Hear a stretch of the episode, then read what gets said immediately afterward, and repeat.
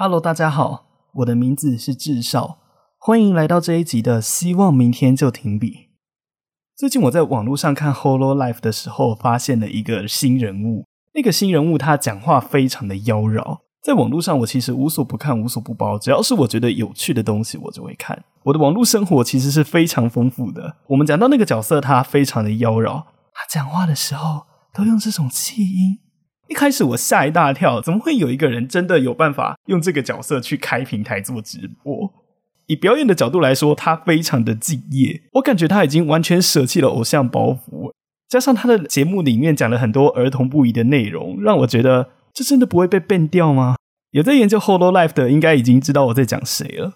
一直到有一天他在直播的时候，观众问他说：“你这么妖娆，交得到男朋友吗？”那个主持人看到观众的留言之后，勃然大怒，就说：“如果老娘吸引得到男人的话，不会在这边开台开了一整天，我在这边做直播做了十几个小时，你觉得我还吸引得到男人吗？”听到这边，我几乎是一边笑一边看完。仔细想想，确实像这种演艺事业，直接讲明白一点，艺术方面，尤其是文组的，好像在这个社会上不太吃香。我会这样说，是因为。首先，文组它没有一个标的性的工作，因为它的各个专业都太散了。比方说，如果牵扯到英文，那就可以牵扯到各行各业，没有一个真正的行业可以代表英文。要说翻译吗？认真讲起来的话，就连英文的外文系学生，他也是必须根据他所在的领域专业去学习各式各样的专有名词。在学校里学到的那些东西，几乎是没有办法派上用场的。又或者说，空服员、作家。那也是要有其他领域的背景或是专业的技能，才有办法做的职业。如果是做行政职、公务员，基本上那个环境就是把人丢到水里，让他在长期溺水的情况下，看他是会溺死还是会变成一只鱼。等他变成了鱼，开始学会在那个池塘里或者是在那一片海域里游泳了之后，再看他什么时候会被毒死。究竟文组可以跟人炫耀什么？不管是翻译也好，空服员也好，当然，因为现在疫情的关系，部分的空服员可能先往其他领域发展。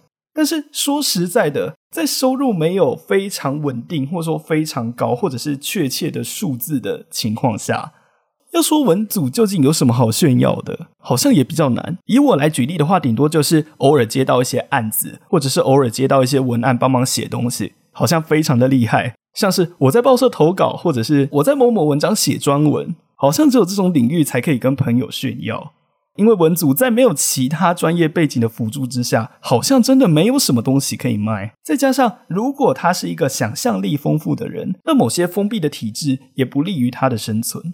这也是为什么我曾经在公家机关服务过，却依然对公家机关感到又爱又恨的原因。在社会的价值观中，尤其是男生，好像一定都是理组比较受欢迎。因为理组除了有代表性的技能之外，在赚取收入的效率上也比文组要快很多。所以往往问女生说谁才是理想型，多半听到的答案都会是理组。学文组的，除了在家努力学习其他专业技能之外，好像真的也没有其他事可做，因为我们不受欢迎。但是如果要问我跟理科生比较起来，到底文组有什么令人见长的地方，我会回答是想象力。就像我在很久以前的集数分享过，想象力就是创意，它可以是一些既有的设定，最高境界就是无中生有。Hollow Life 不就是一个这样的舞台吗？没有人在乎他幕后的中之人是谁，也没有人知道鸭狗到底有几个账号，同时说不定他可能又扮演了其他角色。但不就是因为那些 Hollow Life 的角色，他们的个性是观众所喜欢的，才会持之以恒的追下去。这件事情也告诉我们，想象力只要透过适合的策略，同样也可以创造出非常大的经济效益。对我而言，声音表演就是活用我想象力的舞台。我除了在帮人家审稿，用我的国文能力去修改人家的冗言赘字以外，虽然剧本是别人写的，但对我而言，在他的字里行间，我可以自由的去释放符合这个意境的情绪，再透过这个能力赚取我的收入。对我来说，这就是我活用想象力的方式。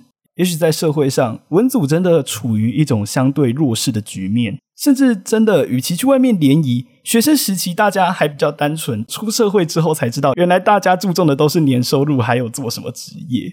也许你只是缺少一个适合自己的舞台。至少以想象力的角度来说，我觉得《Hololive》它做的非常的出色。至少看了《Hololive》之后，我产生了一个结论，那就是只要有想象力。就可以把你带往任何地方。也许你只是需要用你的想象力来丰富你的生活。对我来说，这就是文组最高的价值，也是我的答案。我们这一集就到这里，我们下集再见。